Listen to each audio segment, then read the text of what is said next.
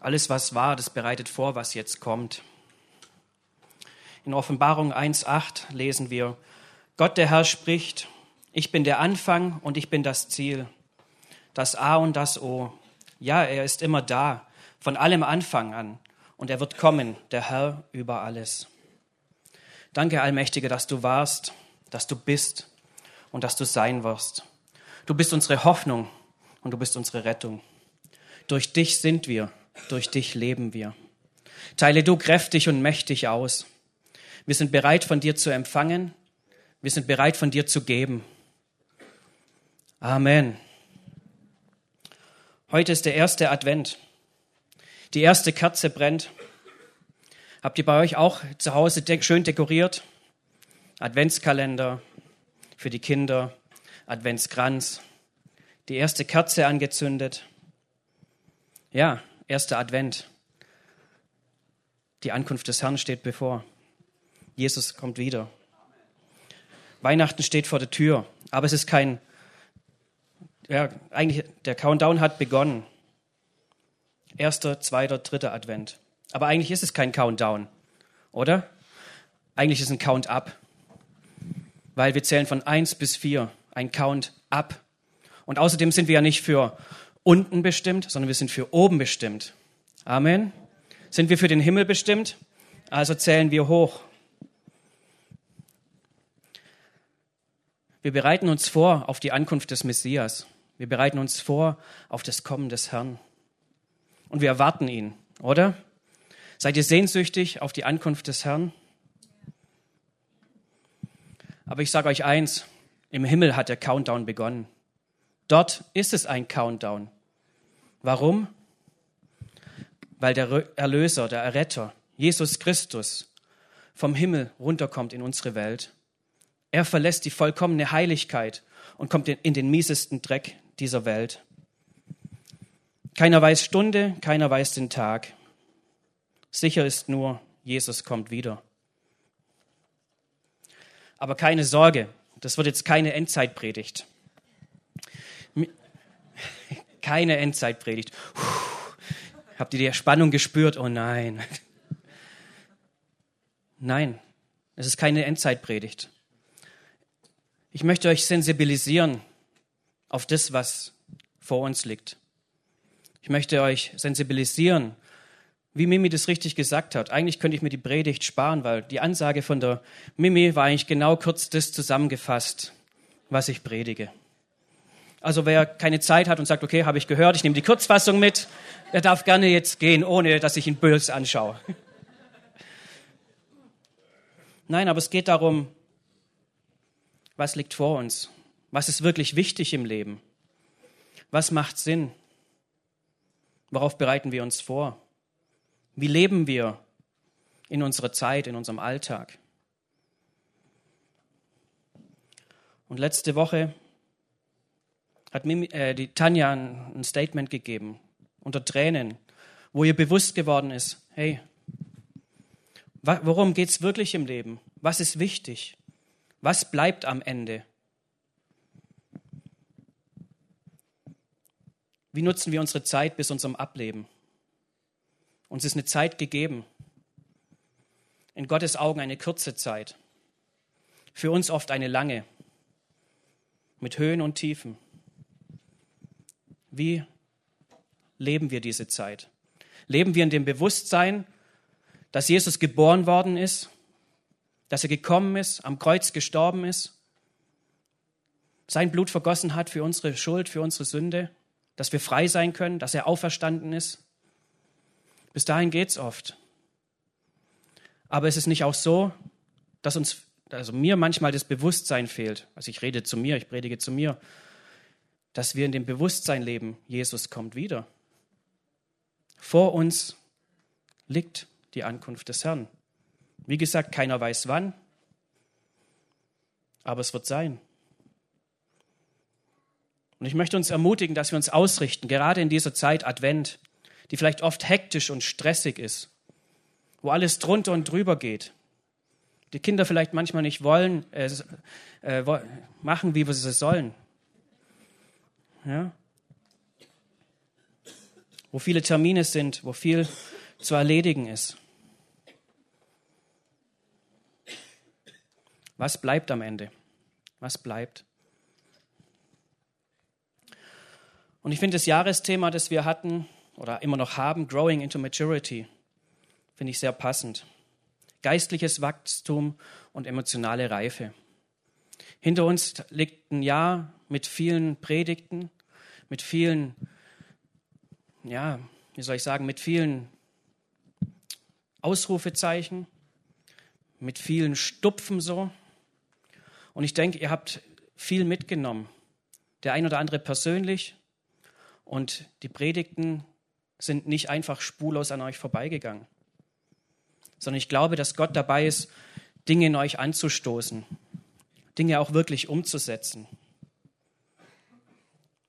Wenn du zurückblickst, Growing into Maturity, und die Mimi hat es angesprochen, wir werden hier diese TL-Zeugniskultur weiter befeuern und beleben. Wenn du für dich jetzt zurückblickst, da findest du sicherlich einen Punkt, wo Gott zu dir gesprochen hat. Vielleicht das erste Mal, vielleicht aber auch schon öfters.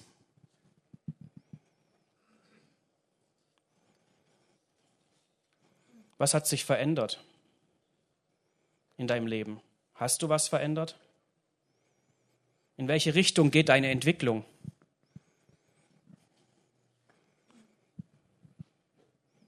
Oder ist bei dir einfach manchmal der Karren festgefahren?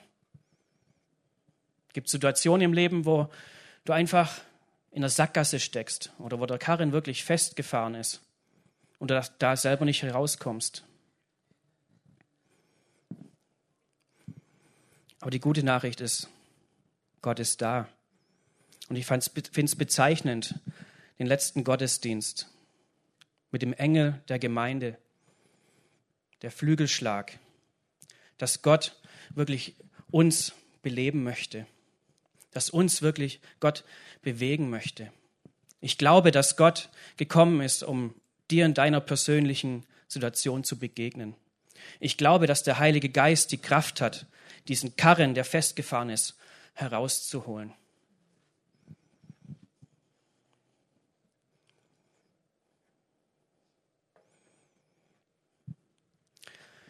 Ich hatte das Bild letztens im Gottesdienst von diesem Ölfass.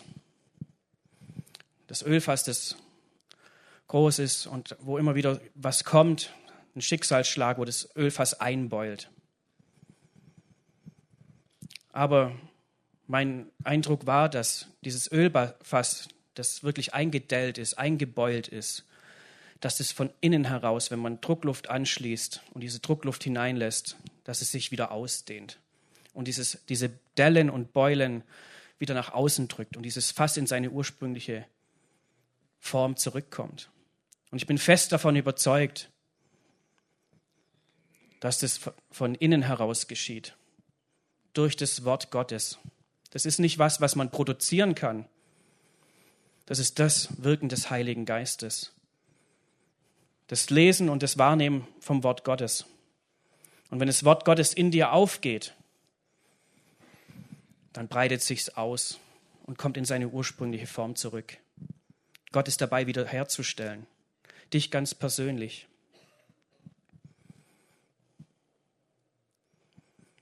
Es gibt einen Teil, den können wir beeinflussen auf der einen Seite.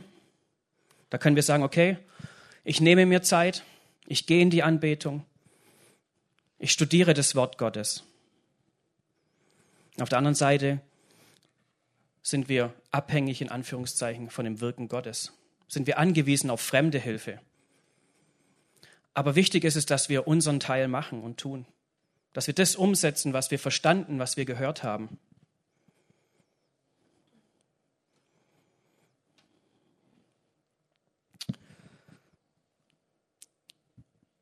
Lasst es mich mit, den, mit der aktuellen politischen Lage in Deutschland vergleichen oder euch näher bringen. Bundestagswahlen 2017, Sondierungen. Ja, jeder hat es mitbekommen, auch jeder, jemand, der nicht politisch interessiert ist. Sondierungen laufen und da wird verhandelt, ob man überhaupt in eine Regierung, eine Regierung bildet, ob man in eine Koalitionsverhandlung eintritt. Eine irre lange Zeit.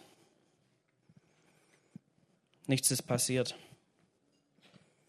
Und da habe ich mir gedacht, wo stehen wir als Christ? Sind wir noch in Sondierungsgesprächen mit Gott? Oder vielleicht stehst du am Anfang im Glauben. Sondierst du noch mit Gott? Überlegst du noch, wägst du noch ab, soll ich mit Jesus eine persönliche Beziehung eingehen? Dann möchte ich dich ermutigen, geh auf jemanden zu, den du kennst, oder komm nachher vor. Wir beten zusammen. Die gute Nachricht ist, Gott hat sein Kreuz für dich gemacht. Und du bist in der Regierung. Gott hat dich für die Regierung erwählt und nicht für die Opposition. Frag dich mal selbst, wo stehst du in deinem Glaubensleben? Bist du in der Regierung mit Gott? Bist du in der Regierung mit Jesus? Sondierst du? Führst du Koalitionsgespräche? Hast du dich in die Opposition verabschiedet? Wie hat es Gott gedacht, dass wir leben sollen? Wie hat Gott für dich gedacht, in welcher Position du sein sollst?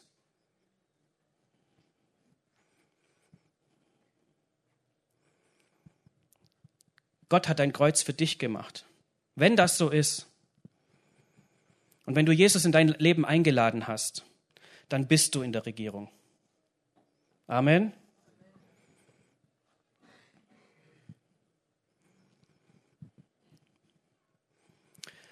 Wir hatten Taking the Next Step, nächster Schritt. Und ich denke, es ist wichtig, dass wir Schritte gehen, dass wir nicht stehen bleiben oder sitzen bleiben oder uns unserer Situation hingeben und resignieren, sondern dass wir uns aufmachen. Mit dem Herrn zusammen. Das ist ein Reifeprozess. Aber warum sollen wir das tun? Warum sollten wir? Ich möchte eine Antwort geben von vielen. Aus purer Ehrfurcht vor dem Herrn. Die Furcht des Herrn. Jiraat ha Elohim. Jira'a Adonai. Die Furcht des Herrn kommt öfters in der Bibel vor und ist ein gebräuchlicher Begriff. Ich möchte euch ein Beispiel geben. Ich liebe Gewitter. Ich liebe es, wenn sich richtig dunkle Gewitterwolken am Himmel zusammenbrauen, wenn sich die Atmosphäre verdichtet, wenn es wirklich richtig dunkel wird und richtig Donnergrollen ist, Blitze und irgendwann richtig Regen, Regen, Regen. Es schüttet wie aus Kübeln. Da könnte ich oder da stehe ich oft wie ein kleines Kind am Fenster oder am Balkon und gucke raus und genieße einfach diese Atmosphäre. Das ist einfach, boah, diese Kraft, die dahinter steckt. Die Macht, die Gewalt und das Erkennen, dass ich so klein bin und dass ich da nicht dagegen ankomme. Aber das ist keine Angst, die in mir ist, Vielleicht ist bei manchen eine Angst vorhanden, die sich vor Gewitter fürchten. Aber was hier gemeint ist mit der Furcht des Herrn, das hat nichts mit Angst zu tun. Die Furcht des Herrn ist keine Angst in diesem Sinne, dass wir uns die Knie schlottern und zittern und wir was Angst haben, dass wir was falsch gemacht haben. Die Furcht des Herrn zeugt sich aus Ehre, Respekt aufrichtige, ehrliche Anbetung Gottes gegenüber. Einfach das Erkennen Gottes, wie groß er ist. In der Bibel lesen wir, kommt es fünfmal vor, auf fünf verschiedene Arten und Weisen wird Jera gebraucht. Einerseits Angst der Israeliten, das ist diese Angst, nicht diese göttliche Angst, Angst vor Dingen, Angst vor Ereignissen, dann gibt es, wird es oft gebraucht bei formeller Religiosität, bei Götzenanbetung. Aber eine Form ist Ira, die wirkliche Gottesfurcht.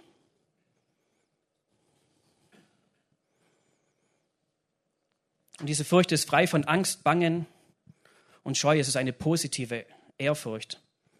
Und sie wird in der Bibel am häufigsten gebraucht.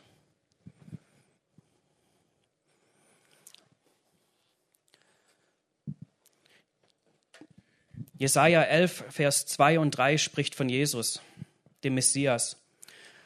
Der Geist des Herrn wird auf ihm ruhen, der Geist der Weisheit und der Einsicht, der Geist des Rates und der Kraft, der Geist der Erkenntnis und der Ehrfurcht vor dem Herrn. Dieser Mann wird den Herrn von ganzem Herzen achten und ehren. Er richtet nicht nach dem Augenschein und fällt seine Urteile nicht nach dem Hörensagen.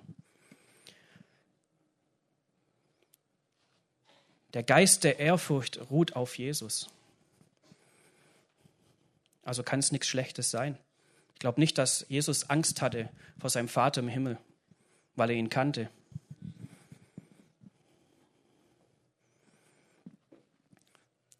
Die Furcht des Herrn ist eine Quelle des Lebens. Man meidet durch sie die Fallstricke des Todes. Wenn wir gesunde Ehrfurcht vor Gott haben, dann lassen wir ab von unseren bösen Wegen, von Dingen, die nicht gut sind. Dann bewahrt uns Gott nicht, dann sind wir bewahrt davor, in Sünde zu leben. Wenn uns bewusst ist, dass wir Gott fürchten, nicht aus Angst, sondern aus dem Wissen heraus, wie heilig er ist.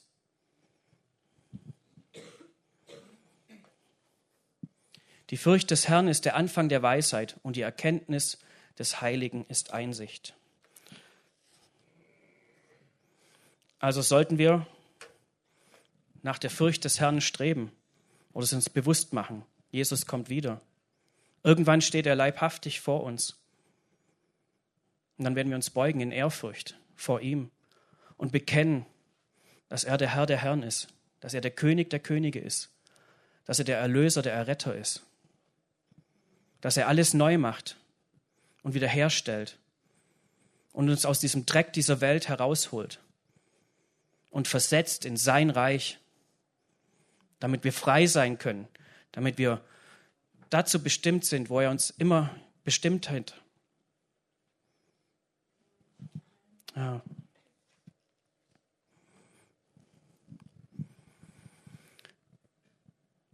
Eine falsche Furcht wäre zum Beispiel Angst zu haben vor Gott und nicht aussprechen zu können, was in dir ist.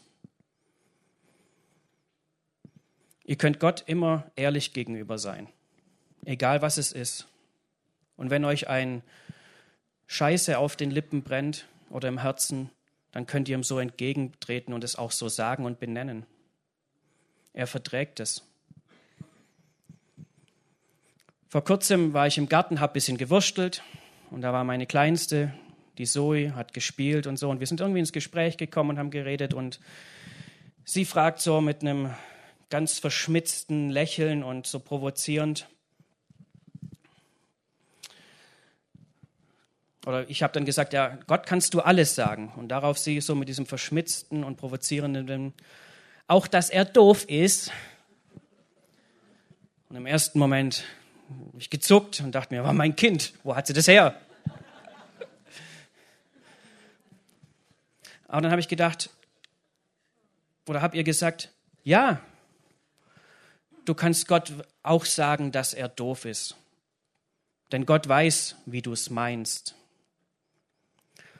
Und wir haben dann noch ein bisschen gesprochen. Ich dann, habe dann weitergemacht im Garten. Und dann habe ich gehört, wie sie anfängt zu beten. Kristallklar. Da ist es einfach nur so geflossen. Das Gebet einer Fünfjährigen. Rein, voller Annahme, voller Liebe. Und ich habe nur gestaunt.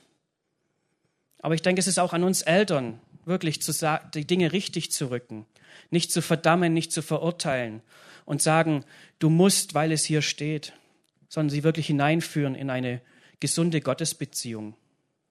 Wir können Gott alles sagen. Und wir sind aufgerufen, die, die wir Eltern sind, unsere Kinder in der Lehre zu unterweisen und ihnen das Gott näher zu bringen.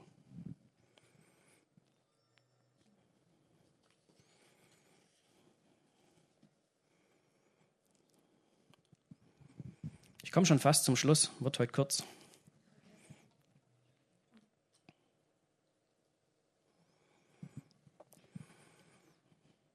Ich möchte einen Wunsch äußern oder ich möchte euch noch was erzählen. Ähm, in Kornteil haben wir immer das Ministry-Team, das an der Seite steht und bereit steht, euch zu segnen.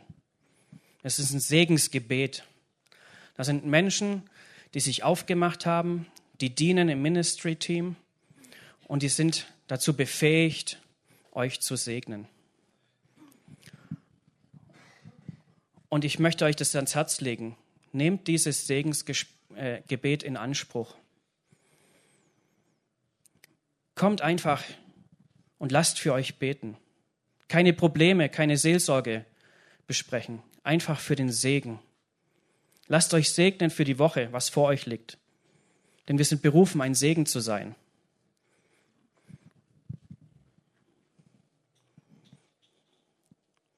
Wir müssen unseren Teil tun.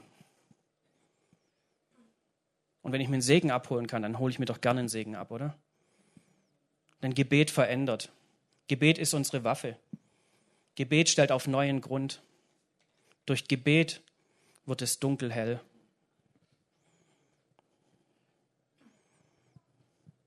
Erster Advent, Weihnachten liegt vor uns. Eine Zeit der Besinnung. Worauf kommt es wirklich an im Leben? Was bleibt am, am Ende? Konzentrieren wir uns wirklich auf das Wesentliche? Wir machen heute keinen Aufruf, aber ich möchte euch eine Hausaufgabe mitgeben. Ich möchte euch einfach die Hausaufgabe mitgeben. Geht in euch, überlegt Growing into Maturity, Wachstum und Reife.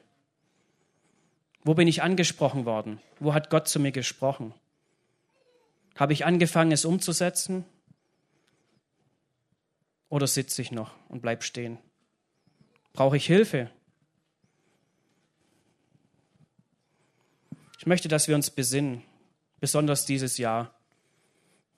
Denn wir sind ein Jahr näher an der Ankunft des Herrn, als dass wir letztes Jahr waren. Keiner weiß Tag noch Stunde. Ja? Und ich hoffe, dass wir hier noch eine gute Zeit zusammen haben werden. Aber dennoch sehne ich mich danach auf das Kommen des Herrn. 2018 machen wir weiter mit Just Grow. Wir werden das Thema fortführen, weil es wichtig ist, weil ihr wichtig seid, weil es wichtig ist, in Menschen zu investieren und zu entwickeln. Und wir freuen uns jedes Mal, wenn ihr vorne seid und Zeugnisse bringt, was Gott in eurem Leben getan hat weil das befeuert ist. Das macht es richtig lebendig. Daran sehen wir, dass Jesus lebt und unser Gott nicht tot ist, denn er wirkt noch heute.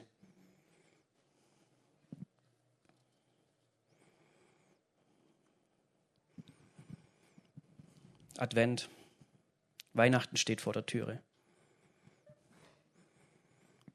Der Countdown hat begonnen. Aber dies ist keine Endzeitpredigt. Ich möchte euch nur sensibilisieren, dass es so sein wird, dass es wir nicht aufhalten können. Aber wir sollen da die Sinne gerade rücken. Ich habe eine kurze, aber wahre Weihnachtsgeschichte mitgebracht noch. Vielleicht lege ich euch damit noch eine Nuss fürs kommende Jahr. Weihnachten stand vor der Tür als die Nazis in das Haus von deutschen Christen eintraten, um versteckte Juden zu suchen. Die gesamte Familie stand still und zitternd in der Küche. Die versteckten Juden waren direkt unter ihrem Boden und hörten, wie die Nazis erst die Eltern und dann die Kinder einem nach dem anderen ohne Erfolg ausfragten. Dann kamen sie zu dem jüngsten Sohn und fragten ihn auch, Habt ihr Juden bei euch zu Hause? Der kleine Junge zögerte erst mit seiner Antwort. Dann aber sagte er, ja. Die Eltern erschraken und bekamen beinahe einen Herzanfall. Die Nazis baten ihn höflich, sie zu ihnen zu führen. So lief der kleine Junge ihnen voran und führte sie ins Wohnzimmer, wo ein wunderschöner Weihnachtsbaum aufgestellt war. Er bückte sich unter den Baum und holte das kleine Christkind aus der Krippe heraus und zeigte es ihnen.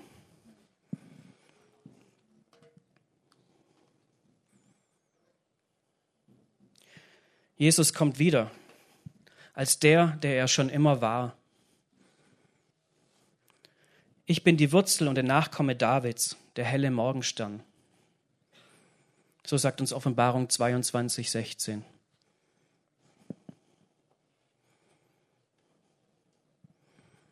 Erst schickt uns Gott ein Baby und zeigt uns, dass Gott aus kleinen Dingen wirklich große Dinge machen kann.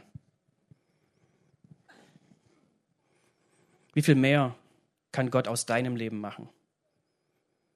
Der, der du nicht der Messias bist, aber doch bist du gerufen, sein Kind zu heißen.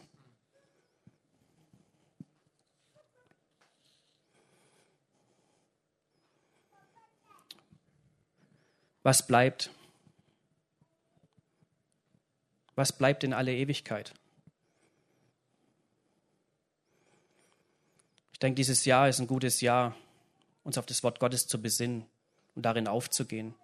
Mehr und, mehr, mehr, und mehr zu forschen, mehr und mehr zu lesen und Gott um Erkenntnis und Einsicht zu bitten. Wenn du Jesus in dein Leben eingeladen hast, dann bist du in der Regierung und verpflichtet, den Regierungsauftrag in Ehrfurcht vor Gott auszuführen, bis er wiederkommt. Um es in die Worte von Ernest Hemingway zu fassen, die einfachste Antwort ist, die Sache einfach zu tun. Amen.